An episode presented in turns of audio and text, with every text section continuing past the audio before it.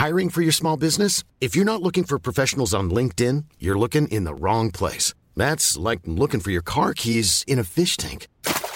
LinkedIn helps you hire professionals you can't find anywhere else, even those who aren't actively searching for a new job but might be open to the perfect role. In a given month, over 70% of LinkedIn users don't even visit other leading job sites. So start looking in the right place. With LinkedIn, you can hire professionals like a professional. Post your free job on linkedin.com slash people today.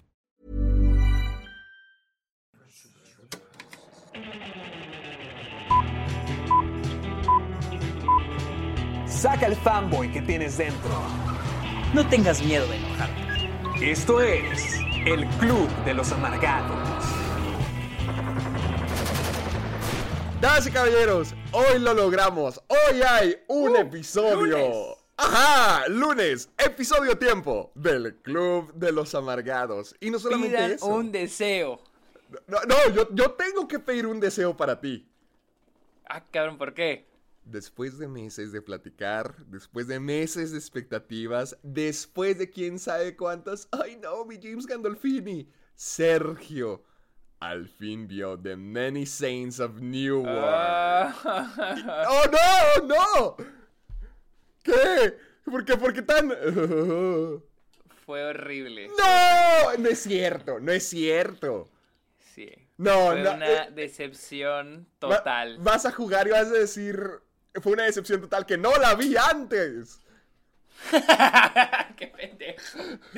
Oh, me gustaría decir lo mismo, pero es una pel es un fue decepcionante, fue decepcionante y fue muy doloroso, o sea, ah. No, es en serio. ¿Qué- Sí. qué- A, a ver, é- échatelo, échatelo.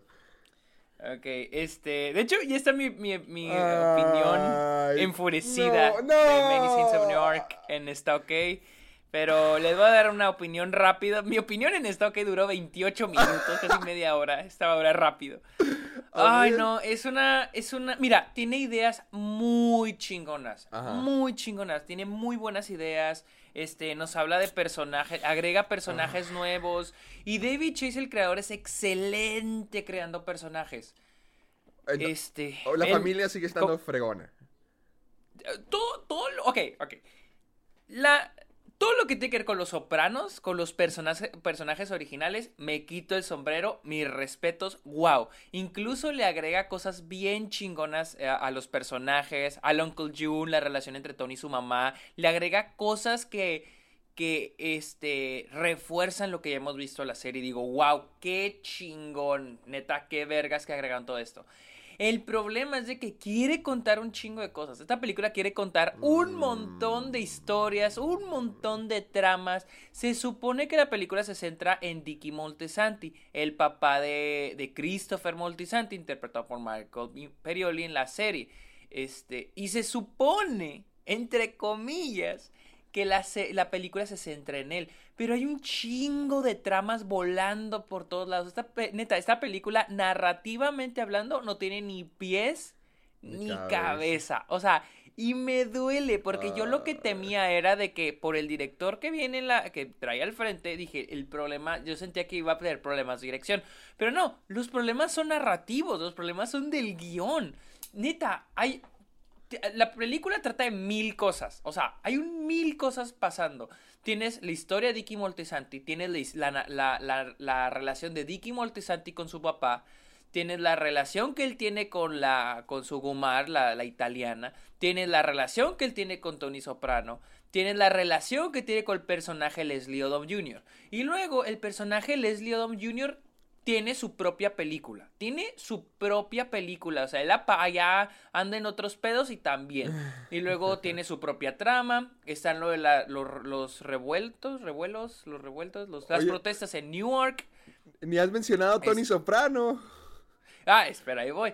Y luego, es que se supone que el centro de la película es Dicky Moltesanti, pero también tenemos a Tony Soprano, lo vemos de chiquito, lo vemos de adolescente. Y luego, me gusta Tony Soprano de chiquito porque es más como de fondo, tiene alguna influencia, aparece de repente. Cuando es adolescente, que es Michael Gandolfini, el hijo, Sí. ya es cuando lo vemos más presente en la película y tiene su propia narrativa que viene, ahora le agregan a él su la trama de Tony Soprano y su tío Dicky Moltisanti, la relación de Tony Soprano con su mamá, que a Tony empieza a volverse medio rebelde, luego tenemos este la relación de la mamá con los otros personajes, luego tenemos una trama con el tío con el tío Jun, que mis respetos lo que agregan al personaje, pero te digo, es un chingo, o sea, te agregan un chingo de mamás. Y luego hay un perso hay un per- hay, hay dos cosas bien cagadísimas. Hay cierto personaje que toma cierta decisión, o sea, la- lo vemos haciendo algo en una escena que solo sirve para matar a ese personaje al final. No sirve de nada, no sirve de nada más que para matar al personaje al O final. sea, o sea, no ese- ese- tuvieron esa traba y esa escena para poder llegar a eso. Sí, o sea, no, ni siquiera es una trama. O sea, es Ah, una es una escena, escena. es un personaje, ni siquiera quiero decir cuál, porque no sé si hay gente que la va a spoilear, pero hay cierto personaje que la vemos haciendo algo con otro personaje en una escena, nunca más se vuelve a hablar de eso hasta el final y eso es lo que hace que maten a este personaje. Y luego hay algo súper cagado que dije, oh por Dios que hicieron esto. Hay cierto personaje que aparece en el primer acto y matan al personaje al, pri- al final de ese acto. Y de repente el actor vuelve a aparecer y dices, ¿qué verga? ¿Qué está pasando? ¿Es un flashback? ¿Es una escena de sueño? Pues no. Se sacan de la manga que el personaje tenía un gemelo. Ah, ok. O sea, y es uno de los actores conocidos. O sea, de repente aparece y dices, ¿qué pido? ¿Qué es este güey aquí? Lo acaban de matar hace una escena. Pues no, sale con que es un gemelo, güey. Y yo me quedé, no puede ser. O sea, es como si el actor hubiera dicho, eh, necesito yo aparecer en 10 escenas. No, cabrón, pero tú te mueres en esta escena, no puedes aparecer en más. No, yo necesito salir en más escenas. Ah, bueno, pues te inventamos un gemelo. Y el gemelo no sirve de nada. Neta, estoy de que. ¡Qué vergas! Te digo, todo lo que tiene que ver con, con la serie, los personajes, hicieron un gran trabajo.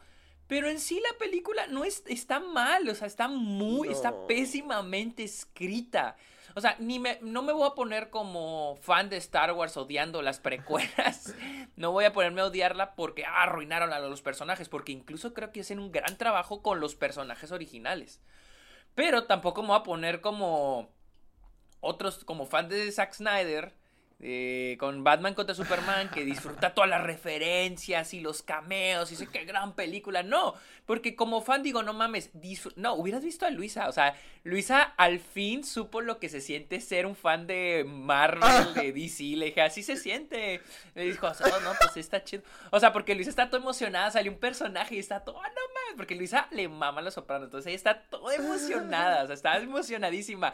Pero al final, o sea, sí dijimos, o sea, la neta está muy mal escrita. O sea, vamos a aceptarlo. No es una buena película. Está pésimamente escrita. Pero sí, Luisa, Luisa, y luego al final, al- y luego al final, te digo, son tantas tramas que nada se desarrolla. Nada se desarrolla.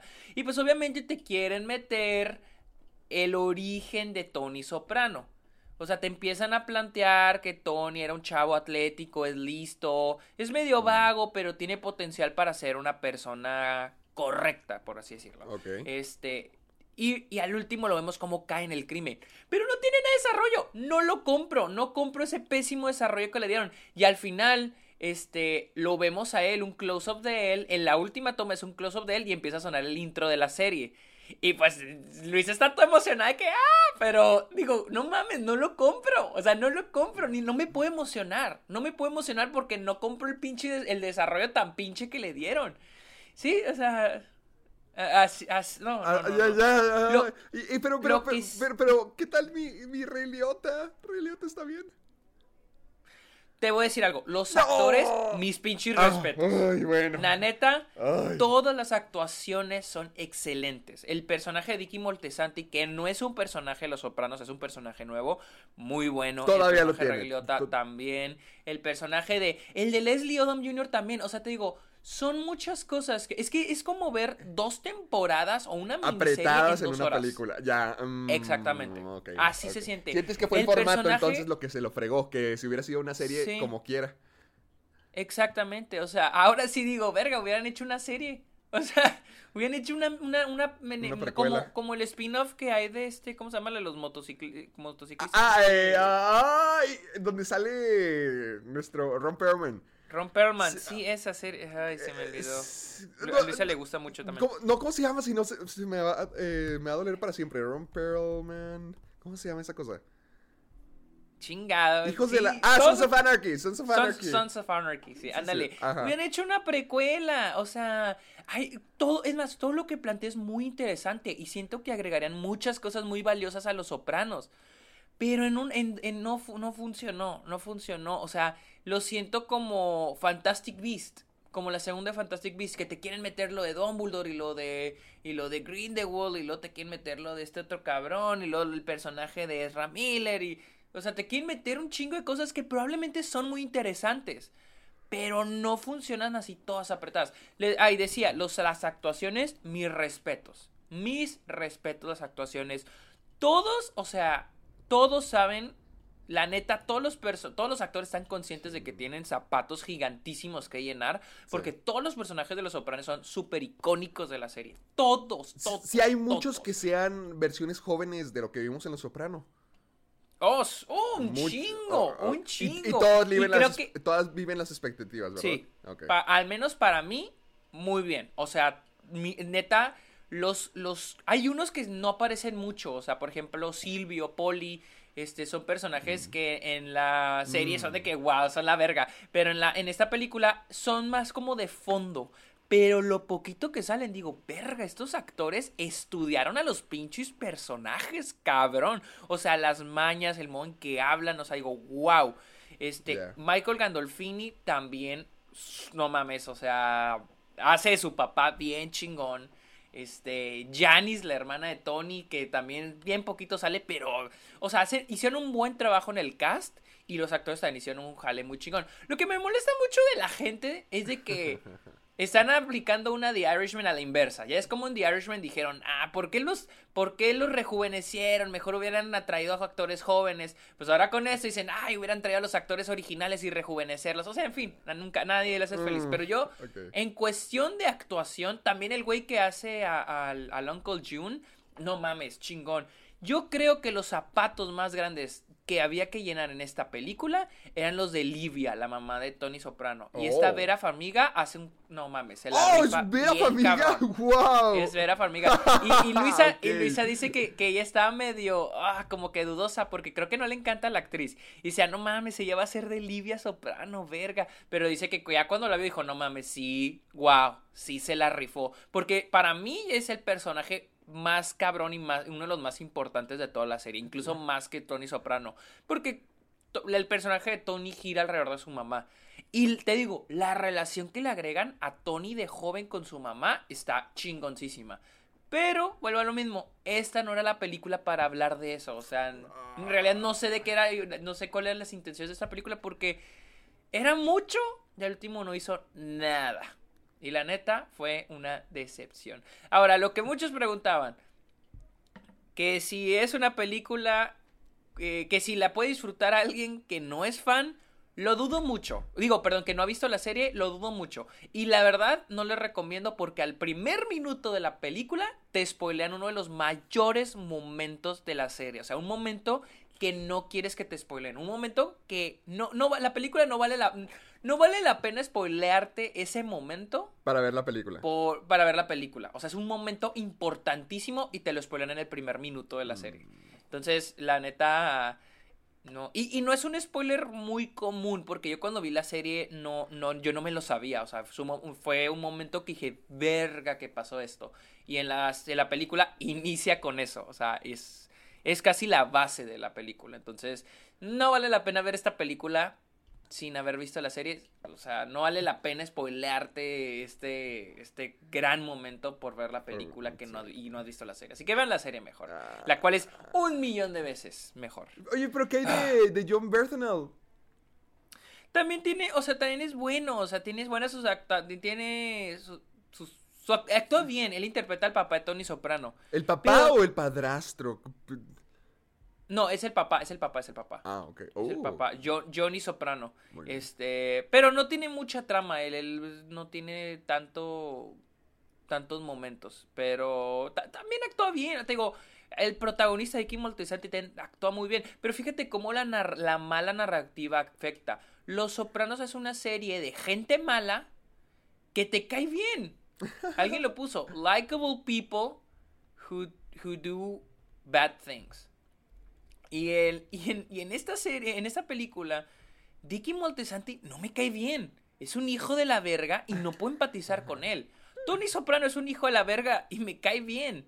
Los personajes de Tony de los Sopranos son unos hijos de la verga, pero no mames, quiero que les vaya bien, son la verga, me caen chidos, son mis compas. Pero este güey no me cae bien. Y es el problema de la, de la mala escritura de esta película. No creo que sea un problema de. No creo que sea un problema de, de dirección, es un problema de guion. Hay otra cosa que olvidé mencionar en mi opinión. Aplicaron una Suicide Squad horrible con La la, música. música. Mm. Sí, no, hombre, canción tras canción. Que pura canción de Tony canción. Bennett, Frankie Valli, Frank Sinatra. Eh, ni la reconocí, o sea, hay un chingo de rolas y estoy que voy otra rola y otra rola y otra rola y otra rola. y- Sí. No, no, no, no, no, no, no, esta película muy decepcionante. La mayoría de las películas que, que- de mis películas más esperadas me han decepcionado. Desde In the Heights, Sola. Yo esp- espero que The French Dispatch no me decepcione. Que la fregada, qué horrible año está haciendo para las películas. Ya sé, para mis películas esperadas, chale. A ver, ¿tú qué, qué viste? ¿Qué Pa- viste? Pues fíjate, para todas las películas en general, porque ayer volví a ver No Time to Die con mi familia, fue con mi mamá y con mi abuelo. ¿Y Sergio. qué opinaste de esta segunda vez No, me sigue gustando, si- sigo creyendo que está muy buena, pero lo que me más me sorprende, no había nadie en el cine, Sergio. Era un ¿Neta? domingo a las Oh, a las 8 de la noche y éramos como 5 personas en la sala y como 10 personas en el cine. Chale. Y tú Qué sabes que aquí en sea, Delicias se porque- llena. Sí. O bueno, se llenaba. O sea, este. Pues por lo que he visto le ha ido bien a No Time to Die en taquilla internacional. De hecho, una- esa es una de nuestras noticias de, Pe- pero de la semana. se me hace muy raro porque nadie está hablando de ella. Y haz de cuenta, yo sé que en Europa sí está siendo un éxito y a lo mejor en Estados Unidos todos están a la expectativa. ¿Quién sabe? A lo mejor se estrena en Estados Unidos y la moda se pasa acá y todo el mundo empieza a hablar de ella. Pero ahorita aquí en México no, nadie está hablando de ella en Twitter. Lo- a los cines, a, a los dos cines que ya fui a verla, pues tampoco. Como que no, no está siendo tema de conversación. ¿Y sabes por qué? Creo ¿Por yo. qué? Creo que es por el juego del calamar. Mmm, ok. Siento que la gente... O sea, no hay conversación de James Bond en Internet Comunidad México. No hay. Y del calamar ya, es, ya va, creo que en su tercera semana de estreno. Y la gente sigue hablando y hablando y hablando y hablando y hablando de ella. es algo. Es algo raro porque, ok, ya la conversación con lo del juego del calamar ya inició acá en Estados Unidos y la gente lo está viendo. Ajá. Pero Venom, que vamos a hablar de Venom. Oh, No mames, o sea, rompió récord en taquilla. ah, sí. O sea, entonces, sí, eh, no le voy a hablar mucho de eso porque es una de las noticias, pero sí, o sea, no, no siento que sea eso. ¿Tú no, O sea, no crees que sea el, juego del calamar? No, no sé, es que mi- al menos la forma que yo pensaba es que todo el mundo, igual la forma en que hemos estado platicando est- eh, todos estos meses acerca de que querer ser parte de la conversación, ya la gente pues no necesita ir al cine a ver James Bond. ¿Para qué? Si tu Ajá. dosis de entretenimiento la puedes ver desde tu casa con la serie que se acaba de estrenar y que está haciendo el hitazo como el juego del calamar. Sí, o sea, es que, es que era algo que se veía venir de con la pandemia y era algo que yo temía que fuera a suceder. Pero, pues acá en Estados Unidos, Venom, que es la que se estrenó, y, y, y creo que es peor, o sea, Venom estaba en peores condiciones que, que James Bond, porque Venom tiene muy mala crítica, muy Sí, mala crítica. sí y o sea, Está mejor que la con primera, está mejor que la primera. o sea, tiene mejor crítica que la, que la primera, pero porque yo siento que los críticos llevan con la mentalidad de que iba a ser una mala película, que iba a ser algo similar que la primera. Y la primera nadie sabía qué iba a pasar. Entonces era como que, ay, qué horrible película. Y la segunda es como que, ah, pues, está igual que la anterior, está igual de divertida. O sea, como que ya vas mentalizado y no hay tanta decepción. Siento yo. Porque hay gente que dice que está igual que la primera. Ay, no me digas eso. Yo la voy a ver muy pronto. No quiero ver Venom 2. a mí sí me está antojando. Es que dicen que está medio fumada. Se, me antoja para ver a Carnage nomás. Quiero ver a Carnage en pantalla, pero en general Venom. Ay, no sé. ya me toca esta semana, vamos a ver qué tal. Pero con el. con. James Bond sigue siendo igual de buena. Yo, yo sí me gustaría que la pudieras ver. Pero sí me sorprende que la gente ya no se está lanzando al cine como que para querer ser el tema de conversación cuando una película nueva se estrenaba, era el super hitazo y ahorita pues ya, ya para qué si, si puedes ahorrarte dinero, si puedes ahorrarte las salidas, y si no te tienes que ir a, a, exponer al virus, o sea, como que ya la gente sí, no sé, yo siento que sí puede llegar a es algo, el streaming. está es algo raro porque México siempre ha sido en la así de que de los más taquilleros del mundo. No sé si eso vaya a cambiar porque te digo, aquí Estados Unidos, güey, los Sopranos fue un fracaso en taquilla. No, fracasó, pero estaba llena mi sala. O sea, y en la, y en la tarde están, todas las salas están llenas para los sopranos. Digo, vivo en Austin, entonces hay mucha, vive mucha gente aquí. Pero me sorprendió que estuviera llena la sala a las 11 de la noche. A las 11 de la noche para ver los sopranos estaba llena la sala. O sea, entonces, este, yo creo que va, no sé, eh, que en Estados Unidos ya veo a la gente yendo a los cines y te digo, lo vamos a ver ahorita con, con este, mm, eh, con Venom. Pero no sé si en México, no sé si en México la, eso vaya a cambiar, el, el cómo antes México siempre era el más taquiller, de los más taquilleros junto con China y ahorita tal vez ya no vaya a ser lo mismo. Entonces, quién sabe. Quién sabe, yo siento que sí hay una posibilidad. Aquí también cerraron Cinemex hace poco, así que pero ya lo volvieron a abrir, ¿no? Sí, no, ya, ya, ya lo, ajá, ya lo volvieron a abrir, pero... Ah, menos mal. ¿Qué, ¿Qué, otra cosa viste tú? Vi, ok, ayer vi... Bueno, el, el otro día vi Slacker, la primera película de este de Richard Linklater. Está, está suave, simplemente está muy curiosa porque es de cuenta, son un chingo de historias, fácil, son unas 40 historias. Una o sea, nada más son... Eh, sí, o sea, es que es de cuenta es como no sé, una escena de dos personajes conversando y luego uno de ellos dice, ah, bueno, ya me voy. Y luego ya lo seguimos y luego llega con otra persona y lo empiezan a hablar y luego dice, oh, van a pasar por mí, dice la otra persona. Entonces la otra persona se pasan por él y luego nos vamos con ella y luego va la escena en el carro con el que va manejando y luego ya deja a la otra persona y nos seguimos con el que va manejando. O sea, es como que ir brincando personaje a personaje por escena. O sea, no hay una trama. Está interesante. Está Ok, suena como un experimento de Richard Linklater. Sí, y es su primera película, está, está interesante. Y la primera película, digo, perdón, y la película que vi ayer, Malignant. ¿Ya ¡Ah! Sí, vi tu historia. ¿Qué opinaste? Vi que dijiste, habías dicho que estaba tediosa, ¿verdad? Sí, a mí se me hizo muy tediosa. Sí, es un poco tediosa. O sea, la verdad tenía yo las, yo tenía las expectativas súper bajísimas, así exageradamente bajas. Siento que tiene muy buenas ideas. Me gusta, las secuencias de terror se me hacen padres, las secuencias de acción se me hacen muy chidas, el modo en que el monstruo se mueve se me hace muy padre. Pero hay momentos donde se me hace aburrida. O sea, se me hace como, ay, qué hueva, avanza, por favor. Y luego, y luego vi cuánto duraba y lo dije, ah, duró una hora 51, pero, o sea, dije, bueno, en el minuto 30 y siento que han pasado como dos horas ya. O sea, se me hace, así estaba medio tediosa, pero Está interesante, debo decir que está eh, interesante. Está padre el hecho de que se haga terror de esa manera, que sea más arriesgado, porque al menos eh, original sí es. Sí, sí, sí, sí, sí, sí, es algo muy original y, pero también me gustan mucho los guiños a otras películas, por ejemplo, eh, el sonidito de Viernes 3, el... Ah, caray, no me acuerdo. ¿Dónde? no es exactamente el sonido, pero en el soundtrack como que lo escuchas. Se escucha un poquito algo parecido a Halloween. O sea, como que eh, me gustan las referencias ahí. Este, son disfrutables. Ah, el modo en que es como crear como una... También lo visual es muy como clásico, pero combinación con lo actual. Se me, hace, se me hizo interesante las decisiones visuales, creativas que toda la película, pero sí, narrativamente se vuelve aburrida, se me hace muy aburrida en momentos. Es como que, ay, por favor, avanza película. Sí, es que yo sé que se supone que tiene que ser mala. No sé si te acuerdes, pero te digo, está basada o inspirada en las películas Diallo, que son las serie B italianas. Yo sé que el punto es que seas Ajá. mala, que te rías, pero no creo que una película que... Ay, no, no, es tan disfrutable, simplemente se excusa en decir, ah, es que se supone que tiene que ser mala.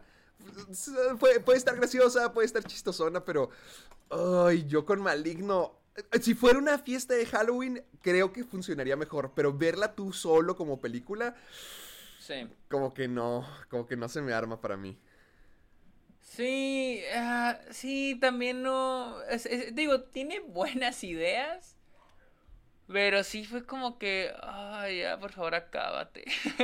Mm, sí, ándale. Como, o, o más bien avanza, por favor, hazme un favor y avanza, película. ¿La viste con Luisa? No, la vi yo solo ayer en la noche. O sea, ayer dije, ah, voy a ver Malignant. Tenía ganas de, de- de verla y pues la vi y pues está bien. O sea, hizo- Estuvo estuvo chido. estuvo, estuvo bien. O sea, Yo- no- te digo, no me encantó. Yo tengo algo para ti, algo que te va a llamar mucho la atención. ¿Qué? Ay, para toda la gente que nos lleva escuchando ya desde hace meses, porque no sé si se acuerdan de la película El culpable. ¡Ah! Sí, vi. ¿Qué, qué opinas de esa madre? No, no, no, no, no, no crean que vi El culpable, porque ya la había visto desde hace meses. Vi Sí, viste la, la nueva, el, remake. El remake con Jake Gyllenhaal. ¿Y qué tal? Ay, a- a- ayer me puse, no la terminé, pero me puse a ver otra vez el comienzo de la original porque dije, si era lo que recuerdo. O sea, quería, quería ver si sí era la película que recordaba, si no se me estaba olvidando algo o, o me estaba dejando llevar por este remake. Quise volver a ver, a- vi como que la mitad de la primera nomás para darme cuenta de que efectivamente hay una diferencia muy grande porque es que son exactamente la misma película, Sergio. Son exactamente Sí, había escuchado lo mismo. Haz de cuenta, eh, había, oído que, había oído que tiene un final diferente. Sí, sí tiene un, sí tiene un final diferente. Haz de cuenta. Es, es la misma película, desde la forma en que contesta las llamadas, desde la forma en cuáles son las llamadas, porque ya es que no, no siempre es la primera llamada. Para, para la gente que, que no ha visto la del culpable, es la historia de un operador de líneas de emergencia de 911 que es muy cínico, es, es bueno en su trabajo, pero ya es como que, como la gente es estúpida. Ahí es donde se da cuenta de que ya no hay fe en la humanidad al, al estar en, en líneas de emergencia. Y un día él se topa con una llamada que, vámonos, si, si le cambia la vida, si lo engancha y está dispuesto a hacer lo que sea por esta persona que le está llamando. Descubrir dónde está, descubrir quién es, todo, todo, todo eso. Y se hizo un remake con Jane Gyllenhaal dirigido por Anton Fuqua, que es el director también de las películas de El Ecualizador, las de Denzel Washington. Ah, ok, sí. Sí, sí, sí, sí. Ay, como que este hombre... A mí me cae bien Anton Fuqua, yo lo entrevisté y es un muy buen hombre, pero como que tiene una imagen muy patriótica de los policías, porque toda... La A, a mí, a, peli- mí, a mí la de. A, a mí me gustó un chingo este, la el ecualizador. La primera Ah, sí, la primera... Ah, A mí ok. me gustó mucho con la ver el cine. Digo, tampoco es que ah, denle 20 Oscars arriba a Denzel Washington, pero estaba buena, me la disfruté, Sí. me acuerdo. La 1 sí está padre, la 2 está para sufrir, pero la 1 sí está padre. Sí, sí he oído que la 2 está Sí, para sufrir. ay, aburridísima. Es que esta es la misma película, nomás la odiaría, Sergio, porque es americanizada al 400%.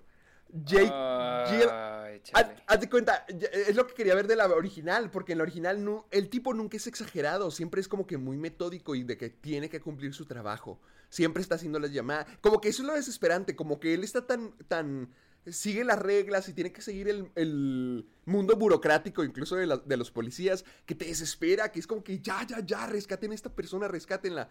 Y aquí Jake Gyllenhaal es, es el super policía rebelde de... eh, eh, eh, a- al estilo del cliché de que dame tu dame tu placa y tu arma Johnson esa clase de policía. Ya comenzó. Ándale comenzó comenzó igual con, con espiral igual de que el tipo que es un eres un cabo suelto Chris Rock. Dame tu arma o, sea, to- todo eso. De risa, ¿cómo lo imitas, güey? Es, es que si te, si te- fácil te lo Sí, imaginas, es que es ¿no? así, así, es, así, así es ese pedo, güey. Ándale, ese tipo de policía es Jake Gyllenhaal. Está bien dramático y está... Jake Gyllenhaal lo, lo, lo actúa muy bien. O sea, de la culpa no es de Jake Gyllenhaal. Sí, sí he oído eso, sí he oído que, que, que actúa súper bien, Jake. Sí, porque, ah, o sea, toda la película, básicamente, de la original y la nueva se basan en el guion y en la actuación del protagonista. Es todo lo que tienen para contarte esta historia con miles de emociones y miles de giros. Y lo hacen muy bien en la original. Y aquí Jay Gyllenhaal sí es el correcto para interpretar al personaje. Solamente que es este policía mecha corta que siempre está reventando o siempre es bien exagerado. Sí. O sea, ha- hay veces donde está en la llamada con la persona de que está tratando de ayudarle, lo que sea, y se para y se grita y le dice y le grita a los demás no me molesten. Es un imbécil, es un imbécil súper exagerado. Y además tratan de meterle esta historia acerca de cómo los policías tienen que hacerse responsables de sus acciones. Ya sabes. por- Oh my god. por, por- ya, ya- ya es que ahorita está todo el, el mensaje de, Sí, sí, sí, sí, claro. De los policías, de cuál es la relación que tiene la comunidad con ellos, de que se tienen que ser responsables, de que no todos los policías son malos. Hay un momento donde Jake Gyllenhaal le dice a la niña, cuando está hablando, a la, niña la, de la persona que tiene que rescatar, cuando está hablando con ella, le dice, no, no, no, no, no, ahí van, ahí van policías por ti, ahí van policías contigo, los policías son buenos, somos, somos, somos protectores. Y la niña le contesta, no, no es cierto. Y es como que, oh, wow, comentar- comentarios políticos acerca de policía. O sea, todo, todo es esto- Ay, chale. tratar de hacerlo como que, no, no sé, no, no, no, todas las películas que tengan que ver con un tema sensible tienen que reaccionar al tema sensible como que de la como la situación con la policía que cuál es su credibilidad cuál es la confianza que la gente les tiene esta película no es para también no más porque se trata de policías y uno sea culpable de algo no significa que ya por eso tienes que obligatoriamente dar un mensaje acerca de no es que no todos los policías son malos no es que la policía no es que la policía. Y es que es bien así bien dramático es, es, es Ay, ¿cuál es? Melodramático es la palabra. Es, son bien Sí, melodramáticos. Todo lo que vimos en la original se le suben el drama a 10 y lo hacen así bien, bien, bien, bien apasionado, bien. No, yo te voy a salvar. No, no me importa lo que los demás digan. No, no me importa que mi, mi jefe me esté deteniendo. Yo te voy a ayudar, yo te voy a ayudar. Soy un super policía. Eso es lo que sí es me- medio tonto en la película. O sea, está bien, es la misma película, es- es- creo que sacas el, el mismo valor de entretenimiento, pero... Ay, creo que es, es un drama porn, pongámoslo así. Ah, Ok. Una, una pregunta, una pregunta. Échale. ¿Cómo, cuál es la, el- oí que, leí pues, que hay un cambio en el final. ¿Cuál es ese cambio? Me da mucha curiosidad saber cuál, Ok. qué cambió en la película. Ok, em, ya no me acuerdo del final de la original, porque se supone que él también había sido culpable con algo, ¿verdad? ¿Te acuerdas qué era? Ah, Porque por sí, eso se llama The Guilty. Sí, sí, sí, sí, sí me acuerdo, sí me acuerdo, más o menos sí me acuerdo. Yo no me luego- acuerdo, yo no me acuerdo. ¿Te acuerdas cuál era? ¿Me lo puedes decir? Ay, es que era... Algo había hecho, algo corrupto había hecho este vato. Corrupto. Sí, algo corrupto había hecho. Pero no me acuerdo qué era. No, no me acuerdo, no me acuerdo. Pero bueno, y luego... A ver, a ver, a ver. Aquí se me está. He speaks the. Ah, no, bueno. No lo vas a arruinar, no lo vas a arruinar, no lo vas a arruinar para Ok, los que no la han visto. Ok, ok, bueno, para que la vayan a verla, es que no, no encuentro qué es lo que hizo. Ok, total. No, según yo no es el mismo final, según yo era culpable de otra cosa, pero aquí, spoiler para los que no han visto la- el culpable de Jake Gyllenhaal, aquí va, aquí va, el próximo tres minutos. Se supone que al final acepta culpabilidad de que mató a un niño en... Ah, no, pues sí, es, es el- es lo mismo que en, en la original, aquí lo estoy viendo Ok. se supone que mató a un niño. Bueno, no, es que no es un niño, tiene 19 años, pero él fue el culpable de su trabajo como policía, asesinó a un 19 añero por accidente. Es igual en la original que, que en, la, que en el remake. Solamente que no me acuerdo del final del, del remake, porque aquí sí acepta la culpabilidad y se entrega a la policía y creo que lo procesan.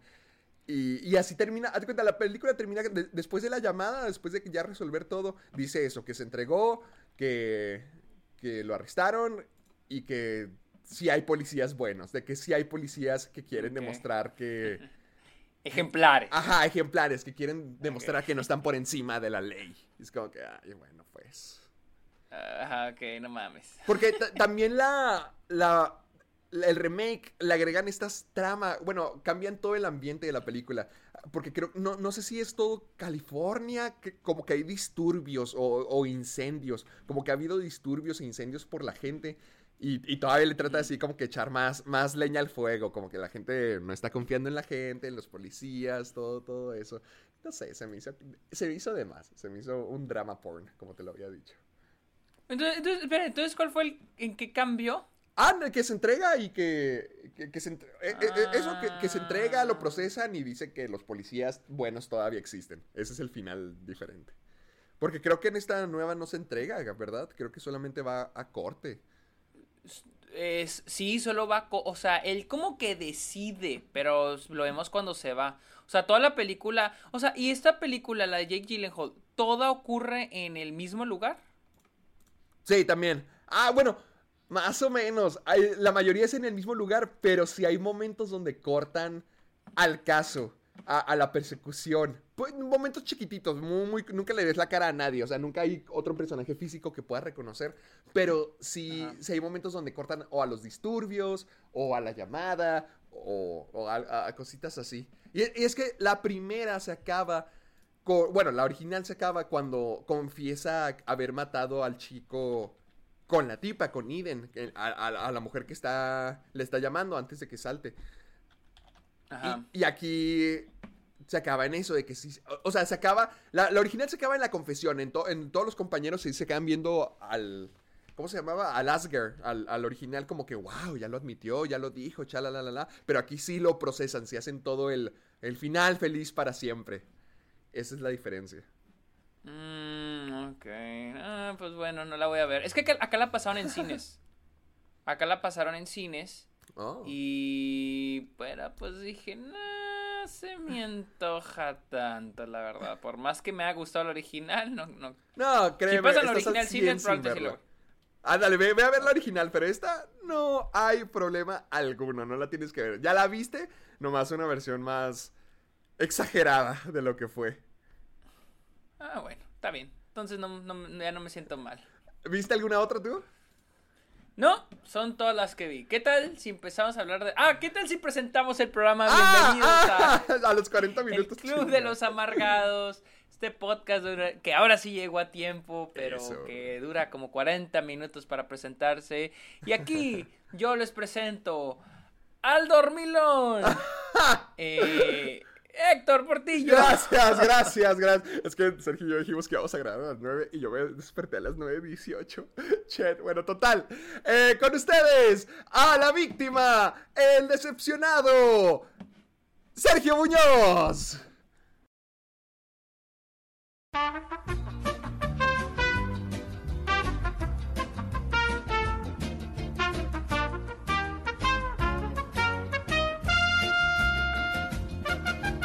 Ay, ay, oigan, ay, si sonamos más acabados y más cansados de lo normal, pues digamos que Es hubo un porque ya son las... Ya es de casi noche. ya es de casi noche, diga- digamos que hubo un pequeño problema técnico, no con el Club de los Amargados, con todo el universo, con todo el mundo. Pues como sabrán, se cayó WhatsApp y solemos tener las llamadas por WhatsApp. No, no grabamos con el audio de WhatsApp, sino que las No. llamadas son así, cada quien graba su audio, entonces... Son puros audios, son, son puros audios de WhatsApp los, este programa. Eh, eh, ah, Son puros audios de Nos mandamos WhatsApp. audios y Sergio luego los compila. Sí, ya, ya lo estamos metiendo. No, este, se cayó WhatsApp, se cayó Facebook, se cayó todo y ya son las... Son las 6.18 de la tarde aquí en Austin. Creo que son las 5:18 5.18 acá. en Sí, sí, Delicias, sí. en Chihuahua. Así que Eh, no. nos quedamos... En noticias, estábamos hablando de noticias, hay que En darle. las noticias ya nos, prese- no, ya nos presentamos y recuerden escuchar el podcast en Spotify, Apple Podcast y todas las plataformas de, de podcast que usen. Ah, bueno. Y usar el hashtag Soy Amargado en Twitter Y en las redes sociales que funcionen, porque ahorita ya no funcionan En redes. Twitter, que funcionen. si ya funciona Instagram, pues también en Instagram. Así que- También y en Facebook. Así que las que funcionen, hashtag soy amargado. Así que vamos a darle con la primera noticia. Chale, se siente bien raro, güey. Sí, no, como, que, ahorita estábamos programa. hablando. Y aquí Sí, estamos. bueno. Ojalá así fuera el mundo siempre, gente. Y volvamos. Hay que hacer un apagón como en World's End. ¿Te acuerdas? Ah, sí. Así que ya, que, no toda- nada. que no haya nada de tecnología. Volvamos a. Que esa sea nuestra siguiente era para que. Pues para mezclarle, ¿no? Para que esté chido. A ver qué sale en la siguiente era. Abajo lo digital. Órale otra vez a mezclar eh, mantequilla y ganar vacas, todo eso. Pero bueno, vamos con la primera noticia del día y es de que Disney y Scarlett Johansson han resuelto, han resuelto sus problemas, sus conflictos. en- ya no hay demanda. Ay, Dios. Pero pues ya no va a haber No me lo esperaba. negra. eh. ¿A qué pasó? ¿En qué terminó? Eh, terminó en que le van a dar 40 millones de dólares, dólares a Scarlett Johansson. Nada más. 40. ¡Ah, qué padre! ¡Ah, muy bien! Todos ganamos aquí. No, o sea, pues eh, o, o sea, era algo que se esperaba. O sea, la neta, Disney no va a dejar que esto se salga de control. Disney tiene el dinero. Solo se quieren salir con la suya. Como vieron que no pudieron, dijeron, ah, pues págale y ya. Y Para que vean que Disney sí puede pagar. Pero dice que vean que- que está muy feliz por haber resuelto sus diferencias con Disney y que no puede esperar para seguir colaborando juntos en los años por venir. Ah, caray. Claro que sí, claro que sí, porque esto incluye la segunda noticia del día y es de que Tower of Terror, que era la película en la que, que- Ah. En la que estaba envuelta, en la que está participando Scarlett Johansson, Ya, listo. sigue en desarrollo. Ok. No, pues qué bonito la vida para Scarlett Johansson. Ganó todo. Todo le fue bien. Sí, ganó todo. Y es- Por y- cierto, to- ¿Qué? ¿cómo? No, ¿qué, qué, qué? Ah, no, que, que iba a decir lo de Tower of Terror, o sea... me o sea, a- a mí- Tower of Terror, para los que no sepan, es una atracción de Disneyland, o al menos Sí. en algunos parques era, porque ya fue suplantada por la de Guardians of the Galaxy. Me pregunto, ahora que traigan esta película, ¿cómo Ajá. le van a hacer si ya no tienen la Torre de Terror en algunos parques? Ah, es la que la, la quitaron por el de Guardianes Por de la Guardianes Galaxia, de la- ¿verdad? Ajá. Ah. Y la neta, Tower of Terror era mi atracción favorita. Sí, o sea, la neta. Era mi favorita. Guardianes de la Galaxia está bien, pero no era no, nada comparado con Tower Pero of Terror, que es un millón de veces. ¿Ya la, la Torre del Terror ya no está en ningún parque o en cuál está? Creo que esto está en algunos. No sé si está en, en el de Florida, creo que sí está. Creo, no sé. A ver, ver. Florida. No sé, yo nunca lo he visto. ¿No es el que te deja caer ahí en caída libre? Desde la punta de la chingada. No, gracias. Ah, no, gracias. no, yo no me tengo que subir a ningún lado. Muchas gracias. Está bien chingón. Altura 61 metros. Estás loco. Está bien chingón, la neta es la mejor. Es la mejor, la neta es la mejor. Pues, Está buenísima, está muy chingón. Pues qué bueno que Scarlett Pero- Johansson ya resolvió todo. y pues siga participando en esa película que y digo, ah, pues qué chido que van a hacer una película de Tower of Terror. Vamos con la siguiente noticia, es de que desde la semana pasada estábamos hablando de el nuevo Bond. Y es de que Ben Whishaw, quien es el que interpreta a... ¿Cómo se llama su Q. personaje? A Q, es el de los Q gadgets, el de toda la 007. tecnología. Ajá. Y para los que reconocen su hermosa voz, tenés la voz de Paddington. ¡Ah! Él habló Sí, cierto. sobre. habló sobre un James Bond gay. O al menos, al menos el artículo dice un James Bond gay, pero en la entrevista es un poco diferente porque dice, Dios, ¿se lo pueden imaginar? Digo, eh, estaría, sería algo extraordinario. Claro, eh, of course I would like to see that, me gustaría ver eso. I really believe that we should be working towards a world, estamos trabajando hacia un mundo eh, donde cualquiera puede interpretar cualquier cosa y sería muy emocionante si no importara la sexualidad de alguien eh, para tomar ese rol. Creo que sería un gran progreso. Eh, sí tiene razón, pero no sé si se ref- o sea, no sé si le preguntaron qué opinas de un personaje gay. Eh, O él dijo. Pero O, o, o, o qué le pudieron haber preguntado. ¿A qué te refieres? Eh, eh, o sea, es que él no dice un personaje gay, dice que no importa su sexualidad, lo cual estoy de acuerdo. Por, por ejemplo, siempre me he hecho como que, como que siempre se me hace bien forzado que James Bond se tenga que acostar con un personaje, una chava. Mm, estoy. Es, es o sea, que... que siempre. Se me hace como que siempre tiene que haber una chica diferente en cada película. Por eso creo que me gusta mucho Casino Royale, porque ya le meten más trasfondo a la relación que tiene él con, esta. ¿Cómo se llama? es- Eva Green. Eva Green, que es. Ay, ¿cómo se llamaba? Es Lind, ter- termina en Lind. Bueno, total, el personaje. No, es que fíjate que el personaje de, Game- de James Bond deberías de ver la nueva película porque justamente se separan de eso. Ahorita la chica, lo que ya te había mencionado, la chica Bond es Ana de Armas y no se la tiene que tirar. No se la tira, de hecho, en todo caso es bien capaz y bien hábil. Y creo que. no- ay, no me acuerdo bien. ¿Te acuerdas quién fue la chica Bond de la película pasada? ¿O esa fue Elia Sidhu? Creo que fue Elías Ciro. Y tampoco, creo que Tampoco. tampoco, hubo. ¿Qué? Sí, porque en todas las anteriores de que literal se acuesta Sí. con la chica Bond. O sea, literal, chica Bond. Creo que la última así con la que se acuesta es la de Skyfall, porque antes de que conozcan a Javier Bardem, la matan. No sé si te acuerdas, que creo que está encadenada a una piedra o algo así. Creo que esa fue sí, la sí, creo que sí. esa fue la última chica que Bond se tiró, según yo. Pero como que sí, el papel de la chica Bond ha evolucionado más allá a ser un objeto que, que es para que Bond utilice a, no sé, un, un recurso o un elemento dentro de la historia que sí puede... Que sí, que sí cause impacto en su vida, que no solamente es alguien más. Ajá, e- e- exacto. Sí han exacto. O sea, cambiado no los digo, tiempos. no, no estoy diciendo que los eh, de asexualicen o desexualicen, No. o sea, que no tengan sexo, que no tengan relaciones así tipo película de Marvel, personajes de Marvel, pero, pero Se te sea ya que algo le metan así como con, ajá, como con Eva Green, que había algo, o sea, él se enamoró de ella, o sea, había un trasfondo durante esa película.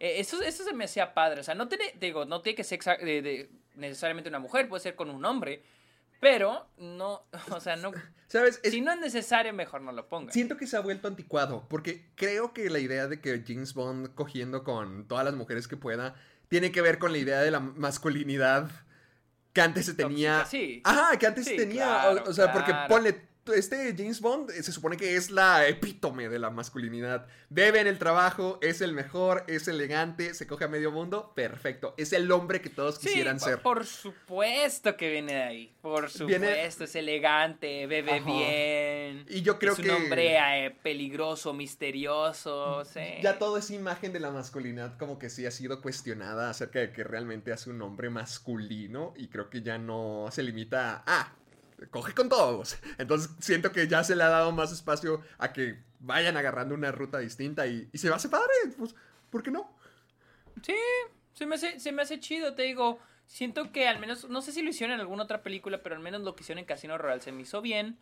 Si dije, ah, no mames, le empiezan a gustar los vatos, digo, ah, pues. Pues sí. bueno. O sea, no quiero que se empiece a echar gente, o sea, que se empiece a coger gente, hombres o mujeres, ya nomás porque. Todo, órale. James Bond se coge gente. No, o sea, no, gracias. Eh, si le ponen un trasfondo chingón, estaría muy bien. O sea, también esa tensión sexual que había con Matt Mikkelsen. Mmm, eh, Ah. o sea, estaba chingona, güey. Está chingona. Está vergas, güey. Entonces, entonces, ese tipo de cosas sí están, sí están chidas cuando hay un, cuando están bien desarrolladas. Digo, ah, está bien. Hiring for your small business? If you're not looking for professionals on LinkedIn, you're looking in the wrong place. That's like looking for your car keys in a fish tank. LinkedIn helps you hire professionals you can't find anywhere else, even those who aren't actively searching for a new job but might be open to the perfect role. In a given month, over 70% of LinkedIn users don't even visit other leading job sites. So start looking in the right place. With LinkedIn, you can hire professionals like a professional. Post your free job on linkedin.com/people slash people today. Este, así que, Sí, se, se- siento que es una... es una opción buena, se adapta con los tiempos y... y- Sí, yo creo que sí podría funcionar. Sí, si se, no- si no se sabe idea, hacer. no Sí, si se sabe hacer, sí. Si se, si se sabe hacer, o sea, como dices, ya, ya el que se esté cogiendo a una mujer en cada película, y creo que si pasa lo mismo que se empieza a coger a un vato en cada película, creo que es como que, eh, no, eh, eh, Pero- volvemos a la trama. Ajá, por ejemplo, esta. es- ay, no sé, me acuerdo cómo se llama. Déjame la busco. A ver, Casino Royal. La tipa esta. Li- ah, Vesper. Vesper Lind. Sí, era. Vesper Lind. Por ejemplo, Vesper Lind sigue siendo una figura dentro de la vida de Bond. A la película abre con despidiéndose él en la tumba de Vesper Lind. Entonces. sí ha sido, para ser una chica Bond, sí fue algo que repercutió más en la vida de Daniel Craig, eh, o al menos en su personaje. Y, y al menos Daniel Craig sí deja eso en el papel, que Bond puede ser una persona, puede ser más humano. Y quién sabe, yo siento que más futuras interpretaciones de Bond sí van a ir inclinándose para allá, demostrarlo más como una persona y no como Sí. el, el ícono que todos conocíamos. Sí, pero bueno, vamos a ver qué hacen. Tal vez al último le corten el pito y no se pueda coger A nada. lo No sabemos. pues sí, Así que a ver qué onda. vamos a hablar de los éxitos de este fin de semana. Así que ya no vamos a hablar de Many Saints of New York. Vamos a hablar de Venom, Let There Be Carnage, que se convirtió en la película más taquillera del fin de semana en Estados Unidos. La película más taquillera en ser estrenada en Estados Unidos. O sea, le venció a Shang-Chi, venció a Black Widow, Uh. venció a, al superpotente In the Heights, venció a todas estas películas. Incluso, o sea, incluso, damas y caballeros, venció a su predecesora. ¡Ah, sí! A lo... O sea, hizo más dinero No puede que ser. Venom Let There Be Carnage. O sea sí. que Venom La Let There Be ha- Carnage tuvo más éxito en el tiempo de pandemia. Ajá, exactamente. Eh, y eso, ok, déjame ver, Wow. déjame ver. ah, Va a ser un madrazote. eh, dejar checar porque creo que la primera de Venom está en las me- en los mejores estrenos de octubre. O sea, sí, de que los mejores Ah. estrenos de octubre. A, a ver. Entonces, no sé, este... Estoy checando, sí, porque si esta venció a la primera, sí, mira, la Top Opening Weekends by Month, aquí sale. eh, Joker es la número uno con, nove- fíjate, con 96 mil dólares, digo, con 96 millones, le faltaron 6 millones a Venom, Let There Be Carnage para alcanzar a Joker. ¡Ah, la fregada! Y en tiempo de, de pandemia. pandemia. Oye, pues ya estamos. ah, Bueno, no quiero decir que ya estamos saliendo, pero. Pues ya hay luz, ¿no? Pues sí. Fíjense, este Venom hizo, les digo, 90 millones de dólares eh, solamente en Estados Unidos. Joker hizo 96 en 2019. Venom, la primera, hizo 80. Halloween del 2018 hizo 76. Y luego es Gravity, luego The Martian. Pero Venom, o sea, para estrenarse en pandemia. Y, y- consideren todo, o sea, todas las que tenía en contra Venom. Venom tiene una mala precuela. Sí. Dos, esta película también es mala, tiene un 56% en Rotten Tomatoes. Sí. Pero fíjense lo que hizo Venom. Venom dura una hora y media. Cortilla. Venom fácil. es, es una película fácil de digerir. Este, es una película PG-13, no es clasificación R. Hola, es Escuadrón PG-13. Suicida. Hola, Escuadrón Suicida. Y estoy buscando cuánto costó, porque no creo que haya costado tanto. Demasiado. Pero A déjame. Ah, Venom, budget. Carnage. costó 110 millones. Que está, lo cual está bien. es- está bien para una película de superhéroes, porque sí es bastantito, pero ¿Cuá- eh, ¿Cuánto Venom, costó Escuadrón Suicida? 185. Chinga. No, pues sí. ya. O sea, sí. O sea, O sea, Venom sí. es un exitazo. Ahorita es un, exa- un Ve a exitazo verla, ya Unidos. échatela. Acabo, justo cuando acabo, cuando- bueno, no acabamos, pero cuando se interrumpió la llamada, ya contraté una suscripción en AMC, que es una cadena de cines acá en Estados Unidos, que no me gustan los cines, pero cuesta 20 dólares al mes y ves tres películas a la semana. Así que ya lo Oh, contraté y sí, sí, voy a, sí tengo planeado ver Venom. Le dije a Luisa y Luisa quiere ir a, también quiere ir a ver Venom por Tom Hardy, así que vamos a ir a ver Venom. O sea que ya valió tu suscripción a, a Álamo. Pues es que no la han abierto a los hijos de su pinche madre. Ah, No, no han abierto, güey. Ya y con escucharon, todas las ¿eh? películas, o sea, güey, con, con todas las- o sea, con dos películas que vea en el mes, ya, ya, me, Ya ya, me salió la suscripción. Ya salió bien la suscripción. Entonces, pues voy mejor a este cine. Puedo ver películas en, en IMAX. Voy, ya compré mi boleto para Dune. Bueno, lo reservé con esa ¡Maldito! suscripción. O sea, voy a ver, este fin de semana voy a ver Lamb, voy a ver ¡No! No y voy a ver Venom. Voy a ver esas tres películas y me va a salir 20 dólares en total, más todas las que vienen el resto del mes, que incluye French Dispatch, Last Night in Soho, Dune y no sé cuál más se me ocurre a ver. Y me va a salir 22 dólares. Entonces, sí, ya, O sea- ya tengo que ahorrar, tengo que ahorrar. Ay, sí, tengo que ahorrar, tengo que ahorrar. Cálmate, cálmate. Es de mala educación presumir frente a los pobres.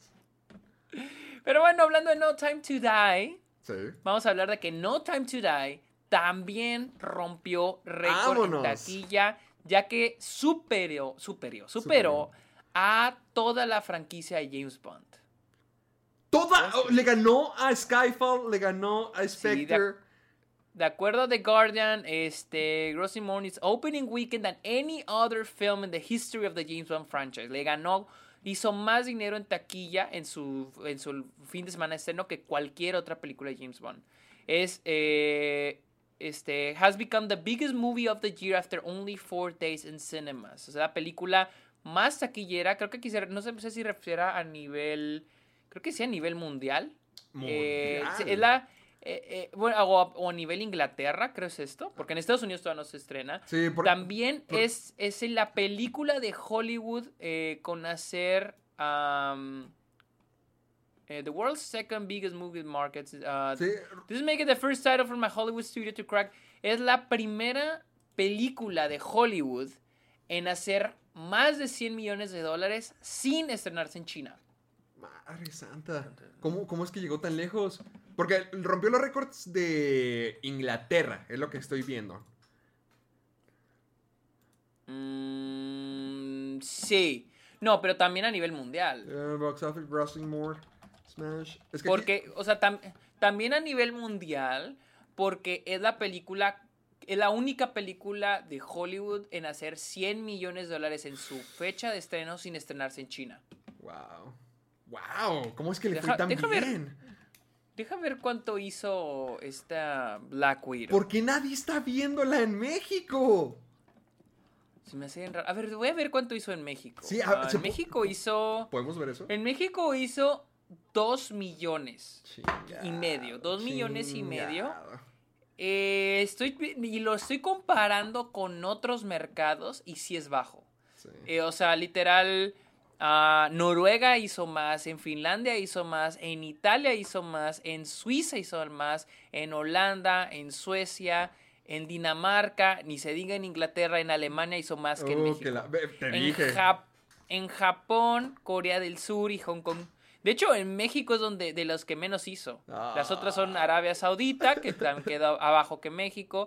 eh, este, United Arab Ermitage, Ermitaños, Polonia. Hizo mejor que México. No, esos son los que me hicieron menos Ah, que ah, México. ah, ah, O sea, literal, solo uno, dos, tres países hicieron menos que México. No, no puede ser. Entonces, sí, tal vez en México no está teniendo una gran recepción, pero en otros países sí, lo cual está bien. Yo, yo lo que vi que la gente está diciendo en Twitter, al menos lo en mi publicación, es que muchos están esperando a ver Venom. Pues sí, no lo dudo, para la recepción que tuvo acá. Venom y O Dune. sea, para la- Es que son muchos lanzamientos, son un chingo sí. de lanzamientos acá. O sea, eh, pero, oye, pero probablemente en Europa la gente no le llama la atención Venom. Y prefieren ver James Bond. Habla mucho del tipo de mercado. Sácame de Latinoamérica. Por ejemplo, estoy viendo Black Widow. Black Widow no se estrenó en China. ¿Por qué? ¿Qué controversial tuvo? No sé, pero no me, no me sale. No me sale nada en China de, de- de Black Widow.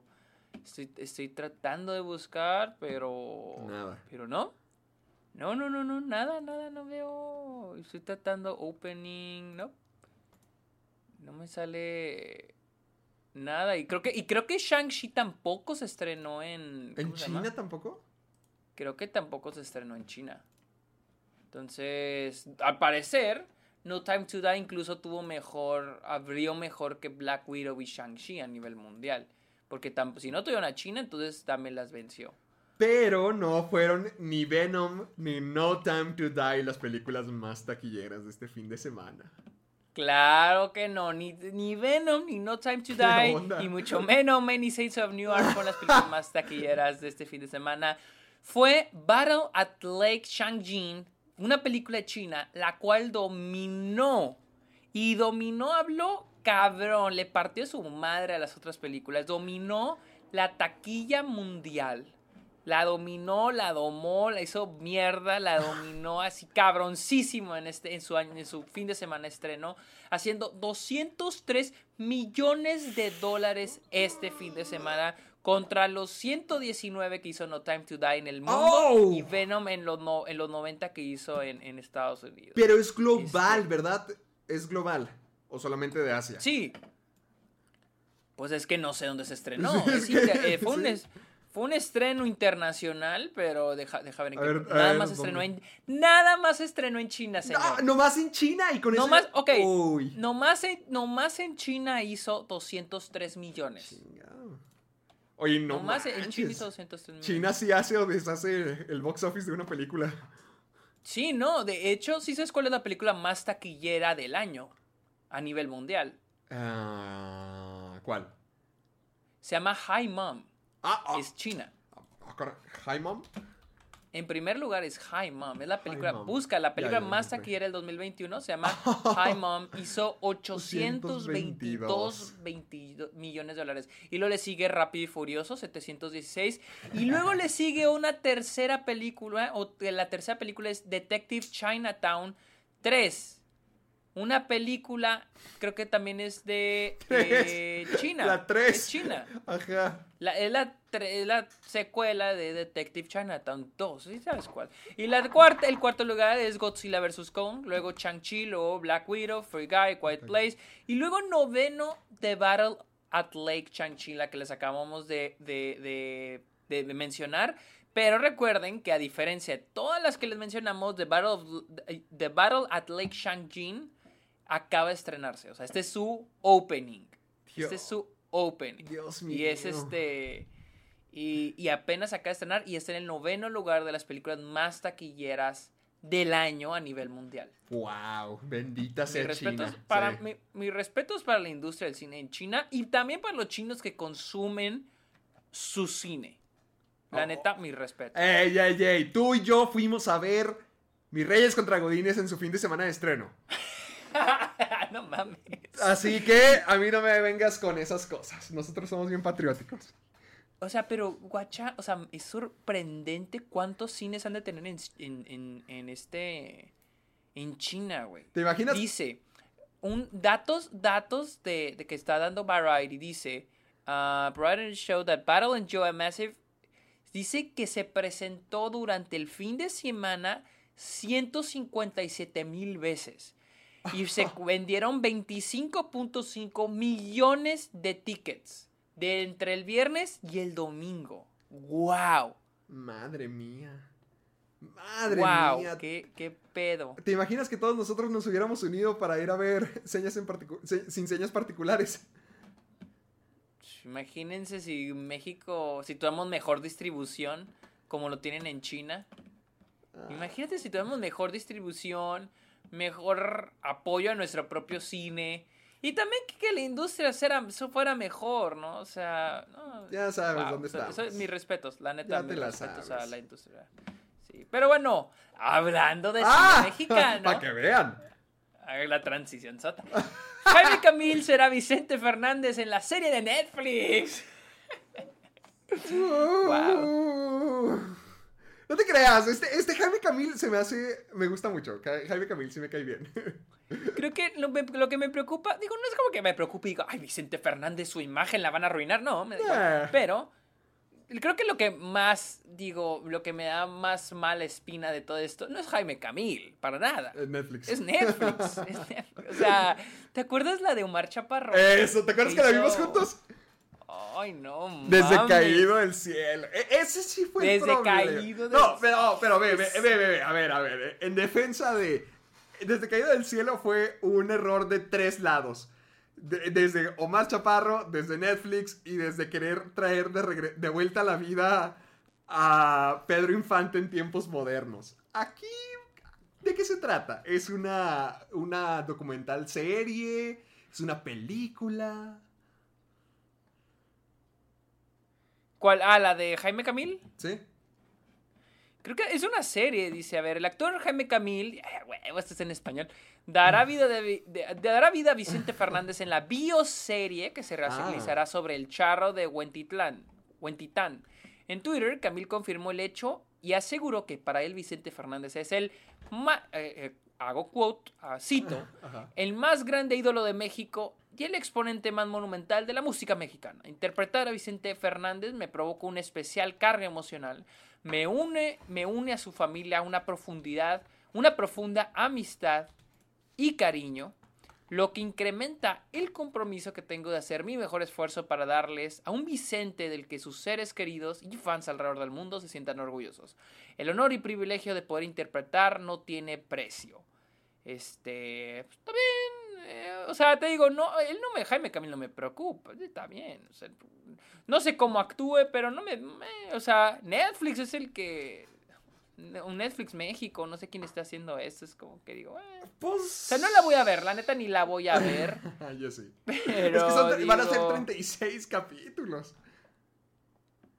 No mames. Sí. No mames, si ya vi 36 episodios. Eh, Es que va a ser una novela, va a ser una novela. Sí, va a ser una novela. Va a ser una pinche novela. Ah, se me hace bien, está bien. Estoy viendo la imagen y. De, de él como Vicente Fernández. y. No sé, no se me hace mal. Se me hace. Ok. O sea, ya, mira, ah, hay de Paquita la del barrio, hay de José José, hay de. hay de, hay de Paquita, hay de Paquita la Claro que hay de Paquita. Hay también No de Jenny Rivera, hay de Glo Creo que hay de Gloria Trevi, No ¿no? mames. ¿Cómo se llama la de Paquita la del barrio? A ver, eso ¿Y sí. quién la interpreta? No, no, a ver, Paquita, la del barrio, serie. Estaría bueno hacer un crossover entre todos. Sí, se llama Paquita la del barrio. Ya vi, se llama Paquita la del barrio. Ay, ¿Qui- no. quién ¿Y la quién la interpreta? Andrea Ortega Lee. ¿Quién es? Ortega Ay, Lee. no. No, no. Vela, vela primero. Las verdades, ¿qué dice? Las verdades bien cantadas. Ay, no. Paquita, aquí estoy en Wikipedia. Mexican drama developed by Sony Pictures Television en Imagen Televisión. Sí se parece. Oye, sí se parece. o tienes que admitir que sí se parece. A ver, estoy viendo imágenes de... eh, Pues, po- o sea, sí, pero... Tiene la cara. Ay, Dios. O sea, yo sé que es muy ridículo, pero... Pero salen, güey, Paquita la del barrio sale en, en la de Narcos. Ay, ay. fa- ¿La original? Tiene un, tiene un cameo Narcos. Barrio. Creo que sí, creo que sí lo había visto, que está cantando, ¿no? Sí, Sí. sí, está. Creo sí lo había visto, sí lo había visto. Ay, guau. Denme un tiro. ¿Qué? No, ¿por qué esto? ¡Qué fregonzote! Le cantó a Pablo Escobar. Está bien fregón. O sea, y le habrá canto en la vida real. Es lo que yo me estaba pre- preguntando. A ver. O sea, no creo, no creo que ella diga, ah, sí, pónganme la serie porque en la vida real yo le canté a Pablo Escobar. No mames, no creo. Paquita del Barrio participó en un promocional. Ah, no, solamente es un promocional. Es un promocional. Ah, ok. Hubiera estado, no salió, pero hubiera estado bien fregón que sí saliera. Chale, no mames. Ah, te, te digo, ya la de Vicente Fernández no creo que haga ningún daño. Y si, mira, si se hicieron de José José, de Paquita la del Barrio, está la de, la de Mariposa de Barrio, que era la de Jenny Rivera, bajo producciones no tan grandes como Netflix, pues bueno, está bien. Échenle. Quiero ver qué hace Netflix con Vicente Fernández, el Elvis mexicano. El Elvis mexicano. O sea, a ver, o sea, te digo, no le tengo mucha fe. Ni siquiera creo que la vaya a ver. Así que, pero, no sé. Hablando de Netflix, Netflix acaba de lanzar su nueva opción, su nueva. ¿Cómo le podemos decir? Su nueva. mm, Elementos, su, nueva su, su opción su- que se llama Play Something. Ok. Que es reproducir algo de manera aleatoria. aleatoria. No sé si ya está para la Ah. televisión, pero lo está lanzando para los celulares. O sea, de que ustedes ya pueden literal reproducir algo random de la plataforma de Netflix. Es lo que ya Así habíamos que- dicho, ¿no? Que una vez platicamos aquí en el programa que te- eh, querían implementarlo. Sí. Este, el director de, pro- de innovación de producto, Patrick Fleming, dijo que Play Something de Netflix ayudará a los miembros a descubrir nuevos shows y películas cuando no, sa- cuando no saben tomar decisiones. Este, esta, esta nueva feature, este nuevo elemento en la aplicación está ahorita disponible para Android. Y se dice que este, está basado también, creo está basado en... No es totalmente aleatorio, sino que elige una serie basado en lo que ya has visto. En el algoritmo. No de Netflix, eh. Ah, ya está, O sea- ya está puesto. A ver, me gustaría probarlo ver, en este mismo momento. Dice, pero dice que está en, en Android, no sé si... Ah, yo tengo iPhone. No sé chat. si-. A ver, deja, a ver, lo intento, a ver si... A ver, está. a ver si, si te sale, a ver si, si te sale. A ver, ver ¿qué qué te sale. sale sobre todo? A ver, a ver, a ver. Eh, no, no, creo que no me, no, no me sale aún. A ver si, a ver cómo sale aquí en Sure to- Sí, viene como no sure what to watch y lo dice play something. Este, no sé, pero ya se lanzó acá en Estados Unidos. Me imagino que las actualizaciones en México deben de salir pronto o ya salió. Pero aquí marca que nada más está. ah, ah, mira, no, aquí dice. Este. ¿What? ¿Qué? ¿Qué dice? ¿What? También manda. Ok, y saca, tienen un nuevo feature también. Dicen lunes. Netflix lanzó Fast Laughs. Fast risas Laugh. rápidas. Ajá. Que es. Que son clips de comedia. Pequeños clips de comedias de series. O sea que tú te puedes meter a la serie y solamente. Ah, ah, eso es todo. graciosos. o sea, Sí, ah, eh, eso, está disponible Eso está disponible para, est- es- para Estados Unidos, Canadá, Inglaterra, Australia, Irlanda, India, Malasia y Filipinas, por lo pronto. Chale. Ha muerto el criterio. Esto es 1984. De hecho, sí. me- eh, fíjate que no me molesta el, el play something, el de reproducir algo aleatorio. Solo tengo dos peros. Número uno es de que tenga que haber un puto algoritmo. Me caga lo de los algoritmos. Porque si no vamos a estar viendo lo mismo y lo mismo y lo mismo lo que la app quiere que veas. Eso me caga. Ah, y dos, porque con Netflix es muy probable que si lo pones aleatorio te ponga algo bien culero. La neta. O sea, va a poner algo bien culero. O sea, si yo lo pongo en Movie o en Criterion, ah, chingón. O sea, la- la- en, en sí la, el- el- la opción de reproducir algo de manera aleatoria está, se me hace muy chingona. Porque por lo general es más lo que duras buscando que ver que lo lo que, que ves. literal duras viendo la película o la serie. Entonces a veces es, es ah, pues algo aleatorio, pues sí, a ver, qué, a, qué- a ver qué me aparece. Pero tío, como Netflix tiene un chingo de cochinero, es como que te arriesgas a que te toque algo bien culero. Pues, ya, ya con esto, con lo que habían puesto del aumentar la velocidad, ya, ya solamente es como Netflix diciendo, ¿qué más? Ve, ve más, ve más, ve más, ten, ten esto, ten otro, no sabes qué ver, no te apures, aquí te lo pongo. Sí, pues es que al, al final del día, pues estas, ya estas plataformas, estas series están tratando de vender y que te, y te, y que te quedes con ellos, más que nada que te quedes con ellos. E- Eso es lo que intentan, porque no es tan, ya es, es la diferencia de lanzar películas al cine a tenerlas en plataformas de streaming. En el cine, pues tienes que volver a pagar y te tienen que invitar cada vez, tienes que tener que volver al cine y te tienen que volver a invitar. Y en las plataformas de streaming es quedarte. Quédate con nosotros, quédate con nosotros. Mira, implementamos esto y tenemos esta otra serie. Y mira, y viene otra, esta, otra, otra serie. Y viene Sí. esta temporada. Entonces, eh, es un diferente este tipo de modelo de negocio, por así decir. Mm, está bien. Pero bueno, vamos a hablar de una película y vamos a hablar de una... De, alguien se disculpó por algo que hizo hace mucho tiempo y creo que esta persona sí nos debía esta disculpa. No, claro que no. Jerry Ah, Seinfeld por qué. se dis- Jerry Seinfeld se disculpa por B-Movie. Por toda la película. disculpas por lo que parece ser un cierto aspecto sexual, sutil e incómodo de B-Movie, que en realidad no fue intencional. Pero después de que salió me di cuenta, esto realmente no es apropiado para niños, porque la abeja parece tener algo por la chava. Realmente no queremos eh, seguir esa idea en el entretenimiento para niños. Eso fue lo que dijo Jerry Seinfeld. No, ¿para qué se disculpa? No era necesario. No necesita disculparse por eso. El director de la película también ya había dicho, este, Steve, eh, Steve Higner había, di- Higner había dicho que Never going to be sexual or anything like that. Nunca iba a ser algo sexual ni nada de eso. Fue lo que dijo Steve Hickner. O sea, que esta película nunca fue sexual. O sea, Jerry Seinfeld en la premiere de su película la, la vio y dijo, hay algo extraño en esta madre. Hay algo, hay algo extraño. Algo no cuadra.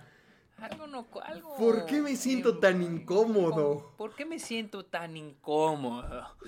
No Ah, sabía ah, que estaba alimentando el combustible de todas las pesadillas de internet que sería 10 años después.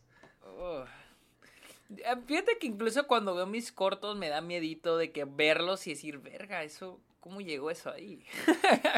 Pero no creo que. O sea, ¿tú sientes que se, se vea sexual en, en B-Movie? Hace, hace años la vi, hace años la vi, pero es, es un meme. Mi movie es un meme, por algo es un meme. Es que sí, por algo es un meme. Todo esto de Vanessa y de. ¿Cómo se llama? Barry. Era, era el nombre. Es que la pura, ide- la pura idea de que, este, de que se enamore una chava de una abeja, güey. O sea, que ella se sienta atraída a una abeja. Es lo que digo, ay, hijo de la chingada, ¿qué está pasando por aquí? O sea, Está raro, güey. No sé. No sé. Bueno, no, se- no se tenía que disculpar. Es- es- no era necesario. No, no, no era para disculpar. O sea, yo creo que lo hace irónicamente. Pero sí, no, no se tiene que disculpar. Y estoy que seguro que no lo disculpa de que. No es una disculpa de que, ah, sí, discúlpenme, lo hice mal. No, simplemente es como mamando de que no era lo que queríamos hacer. Porque, pues sí, o sea, por algo es un meme. Por algo esa pinche película es un puto meme. Miren, no tiene que disculparse por nada, señor. Usted creó historia en el internet. Gracias a eso, hoy tanta gente vive en internet. Así que no pasa nada, no pasa nada. Y hablando de películas, disculpas a internet, Sam Raimi Oh, que la. habló, dijo que él no creía que volvería a dirigir una película de superhéroes después de su horrible experiencia con Spider-Man 3. Pero él no quería volver a dirigir. Él no quería, dice, no sabía que podría enfrentarme de nuevo porque era horrible. Dijo, no sabía que iba a volverme a enfrentar a esto de dirigir películas de superhéroes porque fue horrible. Haber sido el director de Spider-Man 3 fue horrible.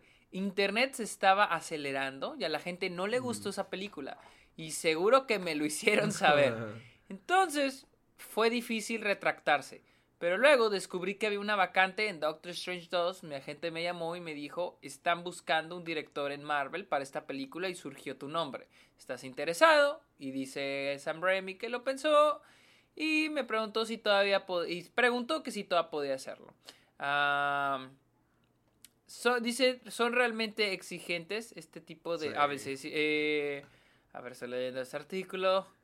Eh, son realmente demandantes estos tipos de película, dijo Sam Raimi. Ah, ok, sí, son realmente exigentes este tipo, estas películas. Eh, y siento, no tanto por las películas, yo siento que por el público, ¿no?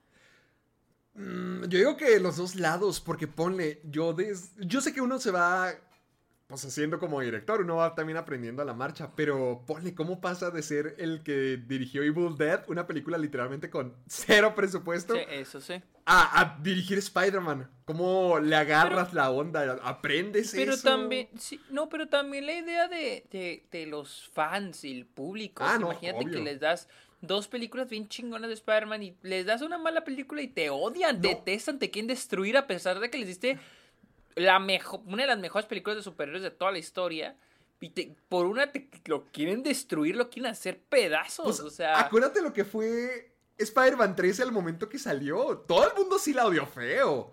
Sí la estaban yo, odiando. no- yo, yo, yo era, yo creo que estaba más chico para comprender lo que estaba pasando. en Sí, nosotros X, pero la gente sí decía como que esto es una cochinada.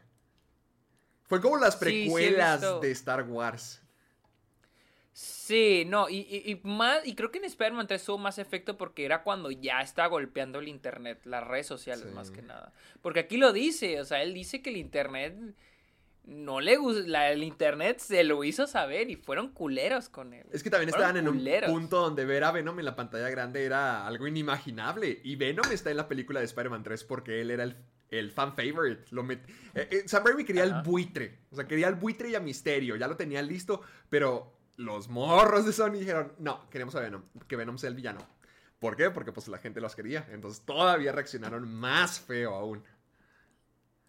Ah, chale, pobre cabrón. Sí. Y luego, pues aquí dice, este... ah, pensé, bueno, ya es razón suficiente. Siempre me gustó mucho el personaje de Doctor Strange. No era mi favorito, pero estaba a la altura de mis favoritos. Me encantó la primera película. Pienso que Scott Derrickson, el director de Doctor Strange, hizo un trabajo maravilloso, un trabajo increíble. Entonces dije, sí, dejaron el personaje en un gran lugar. No pensé que estaría haciendo otra película de superhéroes. Y acaba de suceder. Pues bien, Sí, por, yo bien siento por el que. pues, sí, o sea, es que siento que es como. Es, es- es como, es como este, mm, con los actores, como de Patel, su experiencia con Avatar, Mm, o sea, de que dices, verga, estas películas gigantísimas son una chinga.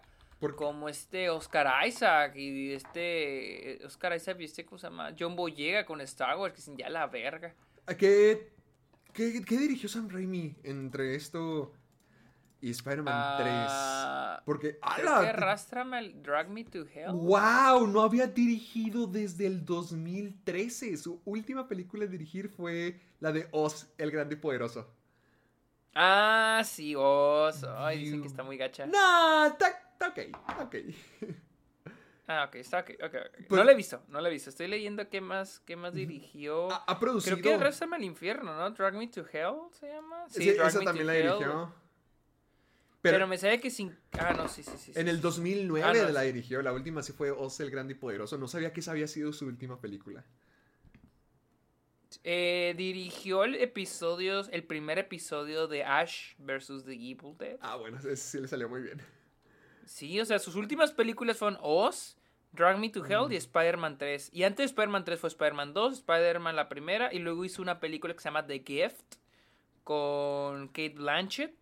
Ala. Y luego antes de esa hizo For Love of the Game con este Kevin Costner. A Simple Plan. Estaba, estuvo muchísimo más activo en los 90. En los 90, fíjate, en los 90 tuvo Darkman, tuvo Army of Darkness, The Quick and the Dead, A Simple Man, For Love of, and the, of, of the Game y The Gift. En el, y The Gift en el 2000. O sea, ya veo por qué Sony lo agarró para Spider-Man. Los 90 tuvo una racha muy cabrona.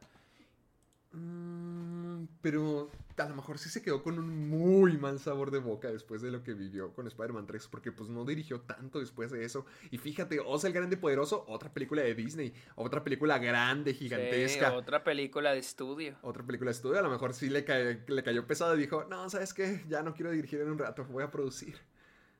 Y estoy viendo que Drag Me to Hell tiene buenas reviews por parte de críticos. Drag Me to Hell, nunca la he visto. Ah, pues qué chido, qué bueno que esté Sam Raimi de regreso. De vuelta. Sí, no, a, no- a ver qué tal con Doctor Strange. No es. pues, Sí es emocionante, no, sí es muy como- emocionante.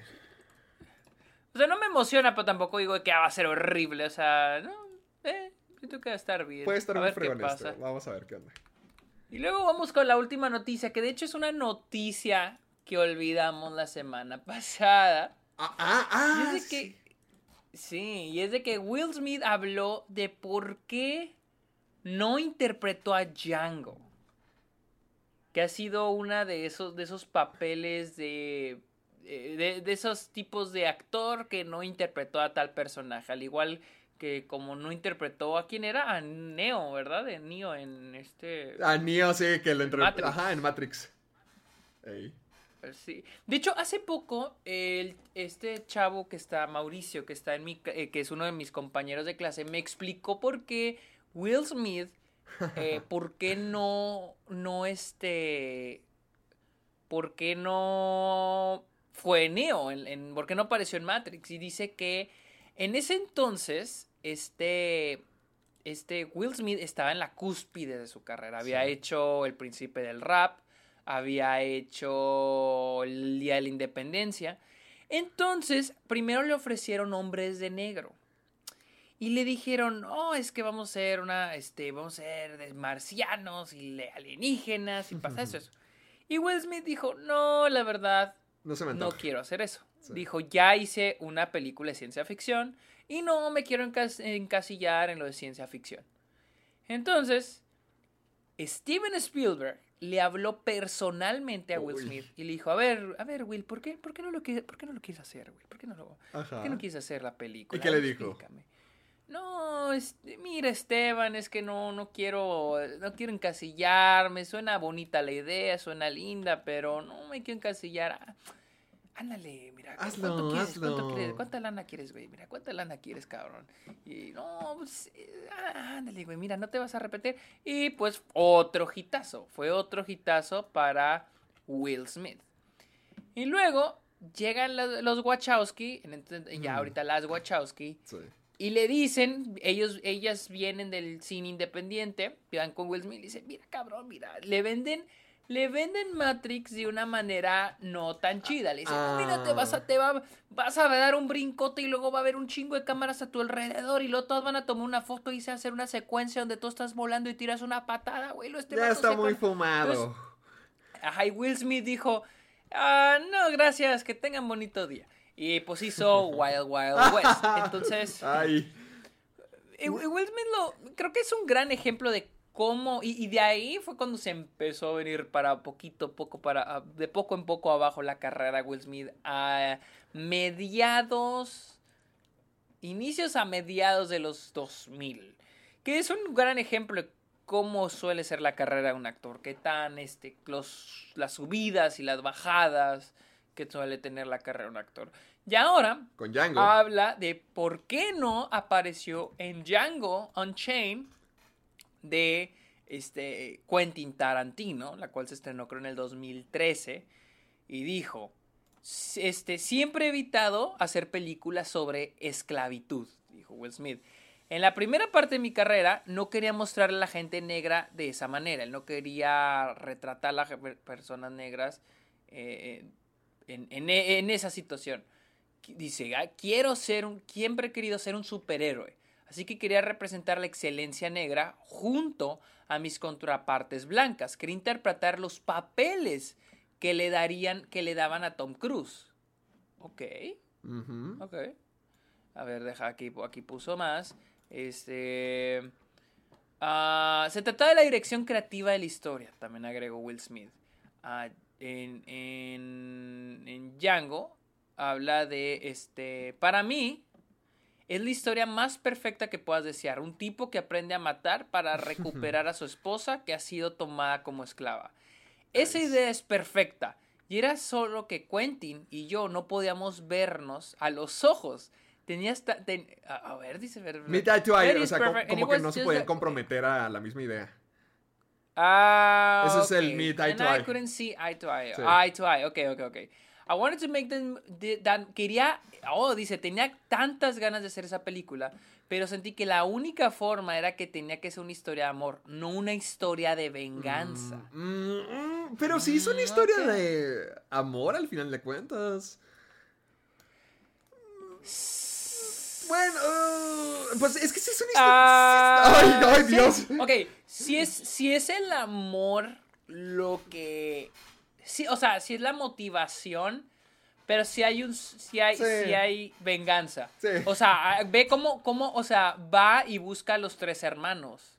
Cuando no es necesario, si no fuera historia de venganza, entonces técnicamente no era necesario que matara a los tres hermanos que los torturaban. Sí, o, o a la señora esta que. de la casa, que. a la hermana de Calvin, que también la mata. O al personaje, o al person, ajá, o al personaje de Sam Jackson.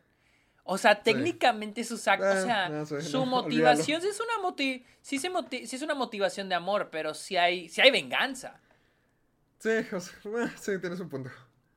Will Smith agrega, este era uno que trataba sobre el amor y el poder del amor negro, Black Love, and that was something I could rock with, y eso era algo con lo que podía rockear. We wanted to make a story about how black love make us invincible. Queríamos hacer una historia de cómo el amor negro nos hace Oh, yo, ay, me encanta Jamie Foxx en el papel, pero haber visto a Will Smith como Quentin Tarantino es algo que sí me quedaron ganas de ver. Y la neta, la idea de Will Smith me gusta, está, está De- padre. Y Está- ahorita también en el artículo decía que al comienzo de su carrera evitaba hacer películas acerca del esclavismo. Que no quería mostrar a la gente Sí. negra bajo esa luz, que lo que quería, que quería ser un superhéroe. Fíjate que la otra vez uno de mis compañeros me decía que él no le gustaban algunas de las películas de Tarantino por la violencia, pero no porque fueran muy violentas, sino porque en el mundo de las películas de Tarantino, el ser violento no es condenable. Mm. Es, es como que el ser violento es una cualidad de los personajes. Y por eso no le gustan no- las películas y de Tarantino. y eso y eso no le gusta. O sea, dice, admiro, es un muy buen director, o sea, hace un muy buen trabajo como director, pero no me gusta el retrato de la violencia en sus películas. O sea, es, y dice, es un es, y es, es la- es es- es la representación de. Tarantino es la representación de los gringos. O sea, de los gringos. Del tener armas y defenderme. Y, y sí, o sea, las figuras de acción. O sea, y que la idea de que la violencia. él, él, me puso. El mayor ejemplo que me puso fue Bastardo sin Gloria. O sea, de que es una película que glorifica la violencia y que la, y el ser violento. O sea, te digo que como que el ser violento es una cualidad en sus películas.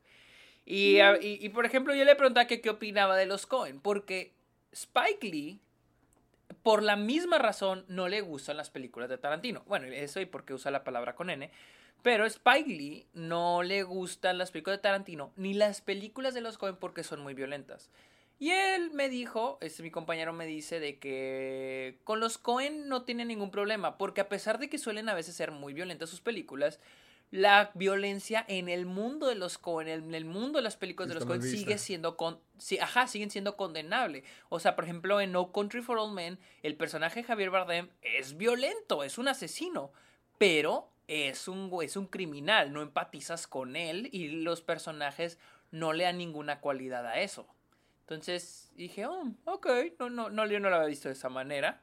Este, pero es una perspectiva interesante. Es lo que me gusta mucho los de mi cohort, o sea, que todos tienen así como que perspectivas diferentes y no, y no les gustan las cosas solo porque el mundo dice te tiene que gustar.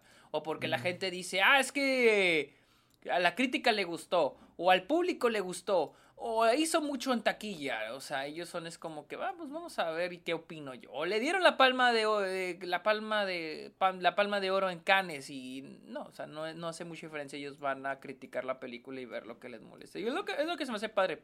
Siento que mis compañeros tienen un muy buen este pensamiento crítico respecto a eso. Es que Pero- yo siento que con Quentin Tarantino creo que es la forma en que muchos entramos al cine. Como que ahí, ahí nos Ah, empiezan claro, a mostrar claro. de que no, no, no, no tiene que ser lo mismo que hemos conocido todos. Que puede ser bien racio, puede ser violento, puede ser urbano, puede ser estilo, un montón, un montón de estilo. Y creo que a todos nos enamora eso. Y como que nos deja una imagen de, ah, es que Tarantino sí le sabe. Ah, es que Tarantino. es-". Sobre todo con la historia de Tarantino y cómo se volvió el director. Creo que muchos nos quedamos como que, ah, no, sí, él es el bueno. Él, él, él no está dentro de los parámetros. Él hace lo que quiere. Y a todos nos gusta eso, pero. ¿Sabes? También siento. ah, Bueno, lo que tú dij- como tú lo dijiste, a mí se me hizo interesante ver la perspectiva de, de tu compañero o la de Will Smith al decir de que, ¿sabes qué? Pues no, no me, no me gusta su interpretación de la violencia, pero, ya sabes, teniendo argumentos padres, no, no como los que siempre le cuestionan a Quentin Tarantino de que, ¿por qué tu película tiene que ser tan violenta? ¿Por qué? No, no, no, sino que digan, ¿sabes qué? No me gusta la violencia por, por esto, por esto, por esto, no me convence, no, no es mi forma de contar una historia, no es la luz que yo quiero transmitir. Se me hace padre escuchar esa, ese otro lado de la, la historia y No, que... y, y también decir de que, no, pues Tarantino es un buen director, o sea, sabe lo que hace, pero el modo en que retrata ciertas cosas no son de mi agrado, y fin. Eh, Eso, eso- eso- pues muy bien, Will. Oh, Qué lástima que, que Ah, no, la de Wild Wild West fue antes, pero... Qué lástima que, que no lo pudimos ver como con Django, pero... Está bien, te, lo, te respeto, te respeto, Will. Siento que... Es que Jamie Foxx sí me gusta mucho, pero me da mucha curiosidad cómo se hubiera visto Sí. Will Smith como Django. Me da mucha curiosidad, muchísima. Ay, yo ya sé. Ahorita con, con toda la escena que tiene al final matando a todos, sí se me queda las ganas de haberlo visto. Quisiera ver... a- Quisiera ver a Will Smith con Quentin Tarantino, a ver qué cosas pueden hacer los dos. Pues incluso Adam Sandler, ya es que Adam Sandler... Adam Sí, también. Ah, mucha gente, ¿por qué no quieren trabajar con Quentin Tarantino? Bueno, Adam Sandler por, creo que por la Sí, cuestión por- de horarios. Y Will Smith fue el que sí, como que no llegaron a una idea, como que no conectaron al último. Ay, güey, todavía hay oportunidad. Nos queda una película. Una película más. Ah, sí, cierto.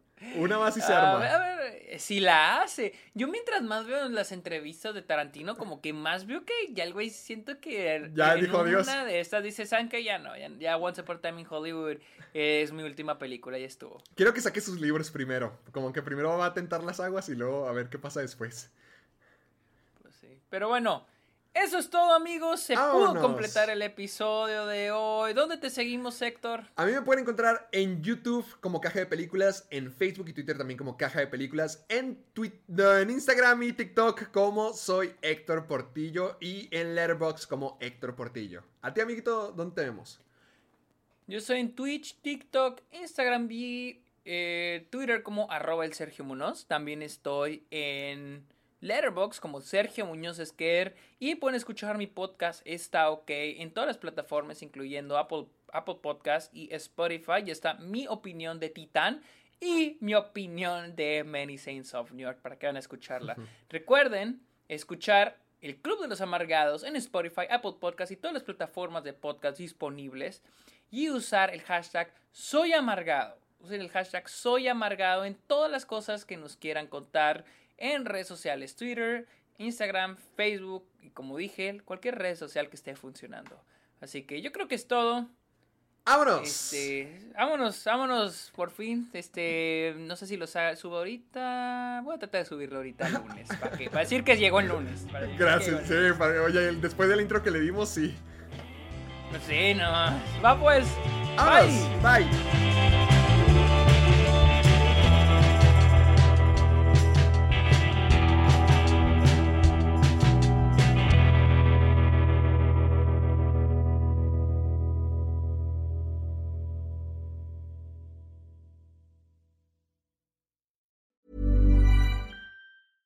¿No se merece tu familia lo mejor? Entonces, ¿por qué no los mejores huevos? Ahora, Egglands Best están disponibles en deliciosas opciones. Huevos clásicos, de gallina libre de jaula y orgánicos de Egglands, que ofrecen un sabor más delicioso y fresco de granja que le encantará a tu familia. En comparación con los huevos ordinarios, Egglands Best contiene la mejor nutrición como 6 veces más vitamina D, 10 veces más vitamina E y el doble de omega 3 y B12. Solo Egglands Best. Mejor sabor, mejor nutrición, mejores huevos. Visita egglandsbest.com para más información.